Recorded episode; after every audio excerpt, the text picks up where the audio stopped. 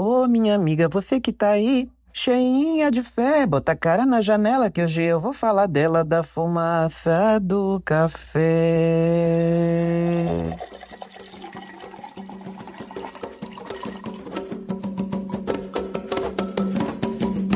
Com licença de toda a minha ancestralidade, de todas, de todos e de todes, com licença você que me empresta os ouvidos me dando a mão, e mais essa reflexão solitária do lado de cá, mas que se pretende voar e ficar muito potente do outro lado. Dona tá reclamando porque nós estamos chegando agora. Eu acho impossível, dona. Eu acho impossível, dona. Sempre se chegar na hora. Principalmente quando a gente depende de reparação histórica pública, não é? Dando seguimento aqui aos usos e costumes de ontem, de hoje, para repensar e reparar o de vir para ter o que deixar para os nossos, porque depois de cada informação que bole com a gente, nunca mais seremos os mesmos, nem que a gente queira. E já faz bem uns 20 anos que a mandala Banto me foi apresentada no curso de diáspora. Eu não conhecia, mas desde então eu senti que não poderia mais viver sem ela. Eu nunca mais consegui sem pensar nas voltas que a vida dá. Porque não foi a mandala que veio antes, foi algo lá atrás que morreu em mim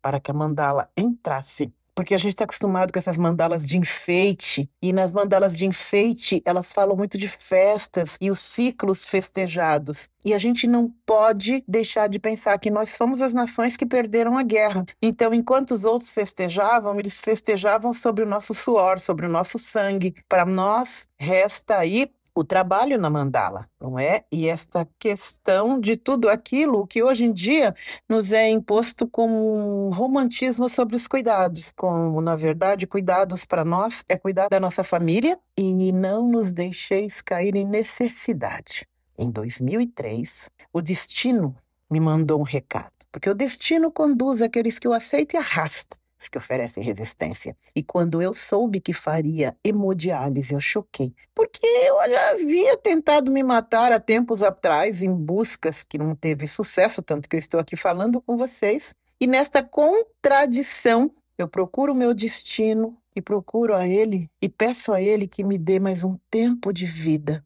Eu pedi ao universo que me perdoasse por ter tentado contra a minha vida, porque agora eu precisava viver Agora eu queria viver. Aí eu pedi uma nova chance.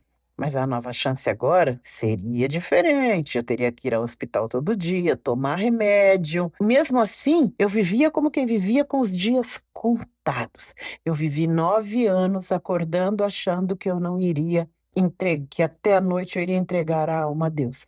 Depois desses nove anos, depois de muita coisa que aconteceu, precisou que algo morresse em mim para eu entender que o meu pedido de permanecer viva havia sido aceito e que para isso eu teria que colaborar. E que parecia ser o fim, era só um recomeço. Então muitas coisas foram morrendo de verdade, mais uma vez. E agora era preciso controlar líquido, comida, porque ir à hemodiálise apenas não adianta, é preciso um conjunto de cuidados, porque um não funciona sem o outro. Nossa, naquela época meus filhos ficaram seis meses sozinhos em casa e eu internada, sem poder sair do hospital. E a única forma que eu tinha para falar com eles era duas vezes por semana. Eles irem à casa de uma pessoa que nem era conhecida minha, que tinha telefone, porque ainda não tinha acontecido a expansão de telefone, e 10 horas da noite. De lá, eu manipulava o relógio deles à distância. E eu lembrei muito lá de casa de casa de tempos atrás, quando eu era criança, porque minha mãe dizia: Olha, quando o relógio cantar, dá tempo de fazer mais nada, viu? É só pegar a bolsa e ir para a escola. E até lá você tem que estar com a cama arrumada, tomada banho e alimentada. Como era difícil, enquanto as horas eram só encanto. E lá na escola também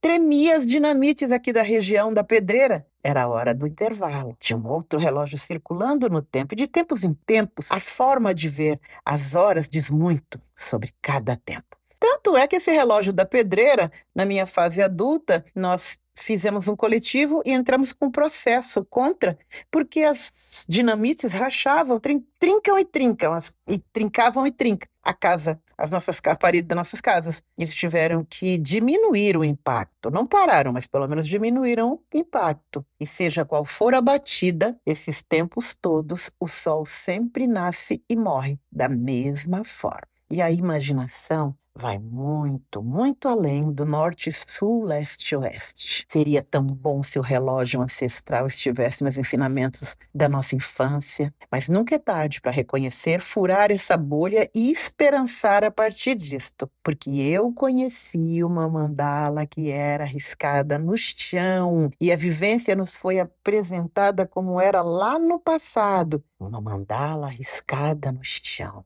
Imagina, nesta mesma hora, eu voltei nas memórias do meu indótolo e revi os rituais feitos lá na minha casa. Era igualzinho. E a gente acha que tudo morreu. Não morreu, tá na gente. Mãe riscava no chão com pemba branca. A gente mesmo fazia vários trabalhos para passar de ano sem ter estudado, riscando o chão com pemba branca. A partir daqui, se você for como eu, vai ser impossível esquecer este aprendizado, porque ele traz informações profundas sobre um oceano profundo que tem dentro de nós reclamando informação. É o umbigo do mar, o umbigo do mundo, são as locas de pedra, o tambor que fala, a luz da lua no jardim de lua cheia, onde alguém dizia que São Jorge morava lá dentro dela, pisando ela com seu cavalo branco o coachar do sapo, a festa dos vagalumes. Eu nunca me apartei da natureza. Eu não tenho com o que religar. Foi o que eu pensei quando conheci a mandala. Eu sempre fui crente enfesada, feito mandacaru. Eu era espinhenta mesmo. O mundo me fez ficar arredia. Eu não acreditava que para ter fé em Deus eu precisaria estar num lugar toda hora, senta, levanta, senta, levanta, senta, levanta. Eu não via sentido nisso. Mas só que tinha uma coisa.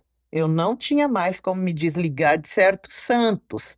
São Jorge, uma entidade como o Sultão da Mata, não dá para dizer, e aí, gente, a gente não vai poder mais andar junto, a gente vai ter que romper com a amizade. Então, se bem que quando eu fui evangélica, eu tentei. Imagina, o Sultão me avisou da morte do Miguel antes de qualquer outro aviso. Eu fiquei sabendo pelo Sultão. A minha parede tem mais São Jorge do que qualquer outra coisa. São Jorge é um amigo da casa que vai ao futebol, que vai no samba, que vai na matilha, na boca da gente. São Jorge é São Jorge, gente. Em toda casa tem um quadro de São Jorge.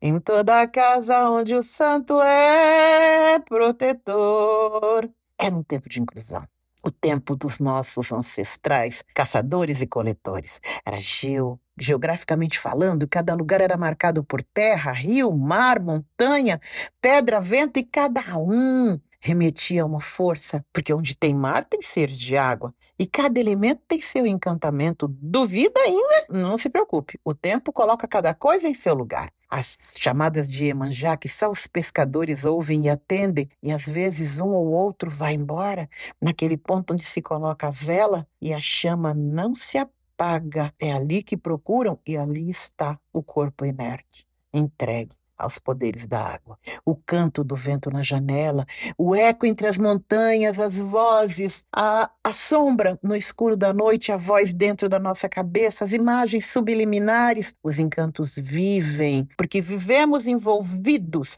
com espiritualidade. Uma coisa que a gente já pode, pode até estar na religião católica ou na religião cristã, mas basta que a gente tenha uma questão difícil de resolver, a gente tira os encantados dos armários e das gavetas dos pensamentos, na fala desta, no choro daquela, e daí tiramos forças para enfrentar seja lá o que for. E não é de hoje. Ai, meu Deus, o Mali quer sair em todos os podcasts, gente. Em todos. É Tiana chegando também abrindo a garagem. Os dois ficam conversando assim. Depois que os irmãos conheceram a pólvora, é bem verdade que eles viraram as costas para as irmãs, as mulheres. Então, a toda hora, a gente tem que se apegar a esta força que nunca seca, em benefício de nós mesmos. Então, as grandes viagens são necessárias, que fazemos na nossa solidão. Eu já fiz várias viagens, e você? Então, a primeira informação é sobre números, seja qual viagem for. Ela diz respeito a horários marcados. Todo mundo sabe ou saberá. Tá lá no relógio, 6 horas, 12 horas, 18, meia-noite, com os outros horários entremeados. Nestes horários, deve-se tomar cuidado dobrado, com o que se fala, por onde se anda, evitar estar às voltas em volta de cemitério, não se deve blasfemar ou desejar mal a nenhum vivente. Aliás, isso a gente não deveria fazer nunca, porque o que a gente deseja um dia recairá sobre nós mesmos. Nossa! As mulheres do poço no quintal de mãe falavam muito disso e levavam isso muito a sério. Sempre. Quando a gente estava brigando e jogando palavra fora, um xingando o outro, alguém sempre dizia: Eita! Bate com o pé na boca se a mão não alcança. Descascavam cana para a gente chupar, para adoçar a fala. O Paulo Dias disse que até quem toca tambor deve ter todo o respeito, porque a fala dos tambores podem ser afetadas por um mau condutor. Porque ao toque das mãos, os tambores falam, calam. E eu senti vergonha em lembrar que aprendi isto com Tarzan, com o fantasma, o homem branco, salvador da selva. Ah, homem branco, achou que eu nunca descobriria tua mentira. E tem mais. São estratégias. As religiões atadas ao capitalismo, têm acordos sobre símbolos e palavras que alimentam novos rebanhos e se valem de símbolos de nossos ancestrais para nos catequizarem pois que até a palavra Jesus vem de uma transformação do nome de Exu, eu aprendi numa aula de Rafael Galante, os nomes da cidade, festas que vão se tomando posse das novas gerações de escravos, através dos, dos nomes das coisas que serão paridas e reparidas por nós, dando nomes às crias e recolonizando nações, entre a fome de uns e o regalo de outros. Mas, dona Jacira, o que a gente tem a ver com isso? A vida já está tão difícil pela hora da morte, que tudo isso pode nos ajudar. Isto é só um aprendizado, porque se nós vamos entrar no reino da criação, é preciso que a gente pense que a gente entra, tem que entrar por uma porta onde a gente não vai prejudicar mais pessoas. Tem que ser uma ordem uma arte que fale por nós, mas que também diga algo sobre o universo que nós queremos deixar. Porque tudo tem a ver conosco, porque tudo é vida, porque tudo move a cozinha, prole, força, dinheiro, corpo, sonho, país, o mundo, o universo. Tudo com, começou com a história. Ah, mas eu não tenho nada com isso. Olha, acho que não. Porque tudo começou com a história de termos os melhores temperos, a melhor comida, sermos acolhedores e muito hospitaleiros. Um filósofo, filósofo Sheikh Anta Diop, disse que nós não sabemos atacar. Nós atacamos depois de sofrer ataque. Então, quando os povos do norte, na Europa, antigamente, que viviam só da caça, porque a agricultura ali era escassa, porque a terra deles é muito fria, Aí eles se movimentaram para o sul, na África, e perceberam que ali havia uma possibilidade de matar a sua fome. E mataram a sua fome. Daí eles encheram os baús com nossos temperos, com nossos perfumes, com os nossos minerais, com pessoas, voltaram para o norte. E quando voltaram, eles destruíram tudo, estupraram as mulheres, deportaram os homens, destruíram os campos de agricultura, trouxeram a monocultura, criando a mão de obra escrava e a desapropriação da terra. Colocaram preço no alimento, criando a fome. Assim fizeram aqui no Brasil também com os povos indígenas, já com a cana, com, com, com o gado, com o cacau, enfim, a fusão se fez assim, nos tornando pessoas que vêm de longe e com histórias que se perdem no tempo. E não é de hoje que nós, brasileiros, nos olhávamos e nos perguntávamos: somos descendentes de quem? A escola não sabia dizer, nós só sabíamos que vínhamos de muito longe, sempre passando necessidade e sendo arrastados de lá para cá toda vez que os donos da terra desejam Toda vez que eles queriam, eles abalavam, abalavam e abalam a nossa esperança. É nesta longura que somos muitas coisas. Parimos civilização e civilização em terras prometidas, e tais religares se valem da cruz dos pecados e da fome para rebanhar novos grupos.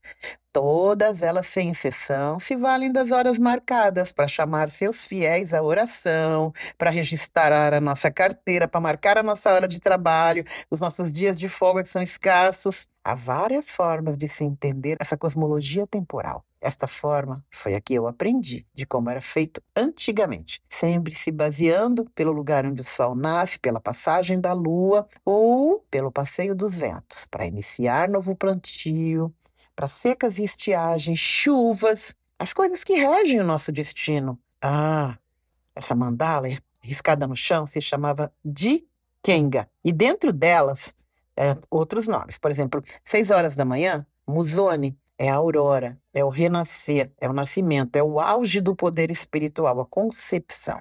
Doze horas é Luvumba, é a juventude, a força, o momento em que nós estamos abertos a todas as mudanças. 18 horas já é mais ou menos um envelhecimento dos tempos e do corpo, é o entardecer da vida, às vezes até com alguma doença, é o início do envelhecimento. E meia-noite é o horário do ancestral o horário em que a mata se abre para receber reverências para a natureza. Até aqui tem muita palavra banto, tá vendo? Olha o endoto ali. Minha mãe, para tudo, ela resolvia com reza, com encanto, com rituais e comida. E, eu, e é lógico que minha mãe tinha as outras estratégias também. Essa era uma delas. Porque numa comunidade onde as crianças são criadas por bastante gente, legal e outros nem tanto, aqui na Taliba não foi diferente. E todas as crenças eram encaradas e escancaradas para nós, a seu modo, no modo comum de viver todo dia. E nós éramos católicos, éramos crentes, éramos umbandistas, e bastava surgir um fato inexplicável e pronto. Todos uniam com sua fé oculta nos encantados. Em nome daquele viventezinho. Aqui tudo se fazia junto: carregar tijolo, lavar roupa, encher comemorar, enterrar, ritualizar. E era aí que as horas grandes eram evidenciadas a mim, naquele tempo, para vingar muito tempo depois. Hoje, naquele tempo, não tinha o SUS. E para tudo a gente se valia da sabedoria popular, inclusive para doença. Eu lembro que uma vez eu fiquei aguada por causa de uma tia que me explorava. Levava para casa dela, me fazia arrumar a casa dela toda. E ela dizia para minha mãe: Deixa a Cira ir lá para ensinar a, a minha filha a, a cuidar das coisas. Mas era mentira.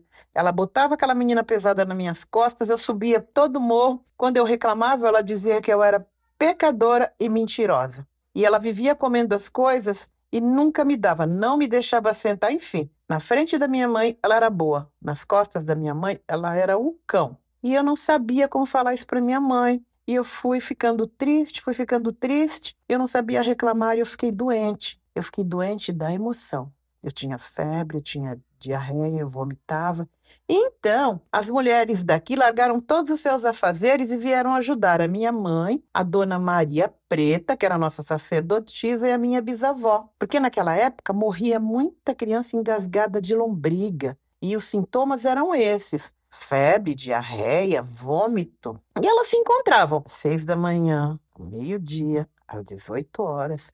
Um dia, a minha bisa teve uma revelação, que eu chamo de epifania, de déjà vu, mas isso não importa. E ela dizia, parecida, parece que a Rucinha tá aguada. Alguém mostrou a ela alguma coisa e não deu. E ela é muito criança, ela não sabe como falar e as lombrigas estão alvoroçadas querendo sair. E foi numa conversa comigo que elas tiraram de mim alguma coisa e descobriram que a causa era uma batata doce. Eu não sei se era, mas eu acho que era, porque elas toda a casa tinha batata doce naquela época. Elas foram lá, cavaram, tiraram batata doce, cozinharam e eu comi. Acredita que eu melhorei? Eu fiquei tão boa. E elas estavam certas. No dia seguinte, eu já estava brincando novamente. Eu acho que a cura foi pela comida e foi pelas orações, mas também foi pela acolhida, pelo carinho. Naquela época, a gente às vezes ficava doente para receber carinho também. Acredita que quando eu, a mulher me viu correndo no quintal de novo, ela veio me, novamente me tomar emprestado? Mas aí eu esperniei, eu fiz um escândalo mesmo e eu não quis ir. Porque antigamente tinha esse negócio da gente tinha que respeitar aquela pessoa que não respeitava a gente, a gente não podia nem reclamar do mais velho. E aí ela era uma abusadora sabe? E a gente não tinha como, não tinha essa palavra ainda, a gente não tinha o direito de reclamar. Este momento é o momento de fazer diferente, em nome do futuro melhor que nós queremos. O abusador nunca pede licença, ele seduz ali, debaixo da sua vista. Ele seduz, depois ele ameaça, depois ele escraviza. Muita gente tem histórias de abuso silencioso para contar. O relógio da vida está pedindo para rompermos com a violência. E não dá para pensar em uma vida nova com velhas colonizações, com mão de obra escrava, com costumes abusivos, a prostituição do corpo e da mente. Não dá para colocar e, ser, e, e assentar os nossos sonhos em propostas que maltratem e castiguem os povos indígenas, todas as diversidades e em um sonho que não pense num futuro melhor para a nossa nação, para o nosso universo. Tá legal, vamos falar dos nossos sonhos? Vamos, mas vamos falar dos espaços que a gente precisa respeitar, porque a gente vai começar agora, mas muita gente já está ocupando esses espaços, tá bom? Por hoje eu vou parar por aqui.